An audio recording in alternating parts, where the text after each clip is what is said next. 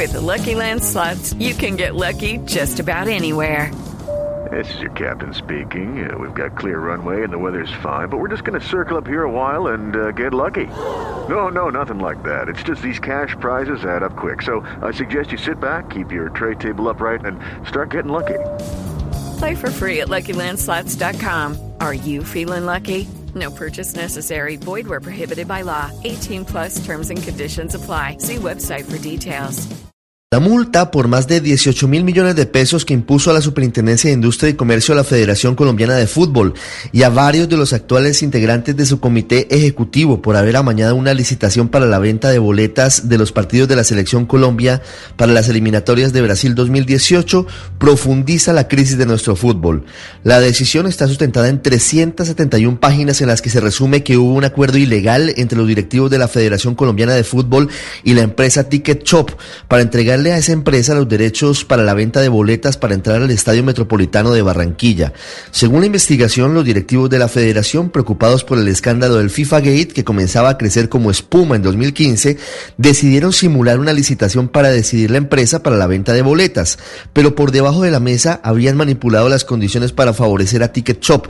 Entre otras cosas, habían acordado el monto del anticipo y le habían permitido a esa empresa conocer las propuestas de sus competidores para mejorarla y así asegurar el mejor puntaje.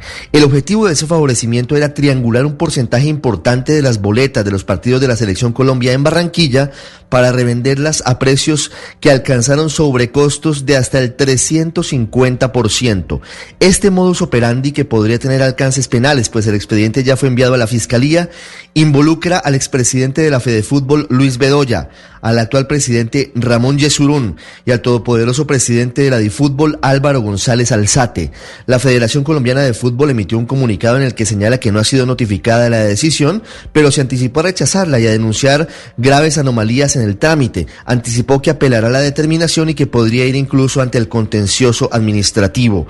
Lo que viene no es menor. Con base en esta decisión y con base en lo que define la Fiscalía, que debería tomar determinaciones muy pronto, el Gobierno Nacional podría pedir la suspensión de los integrantes del Comité Ejecutivo de la Federación Colombiana de Fútbol involucrados en estos hechos. Estás escuchando Blue Radio. Step into the world of power, loyalty, and luck. I'm gonna make him an offer he can't refuse. With family, cannolis, and spins mean everything. Now, you wanna get mixed up in the family business. Introducing The Godfather at ChumbaCasino.com. Test your luck in the shadowy world of The Godfather slot. Someday, I will call upon you to do a service for me. Play The Godfather now at ChumbaCasino.com. Welcome to the family. VGW Group. No purchase necessary. Void where prohibited by law. See terms and conditions. 18 plus.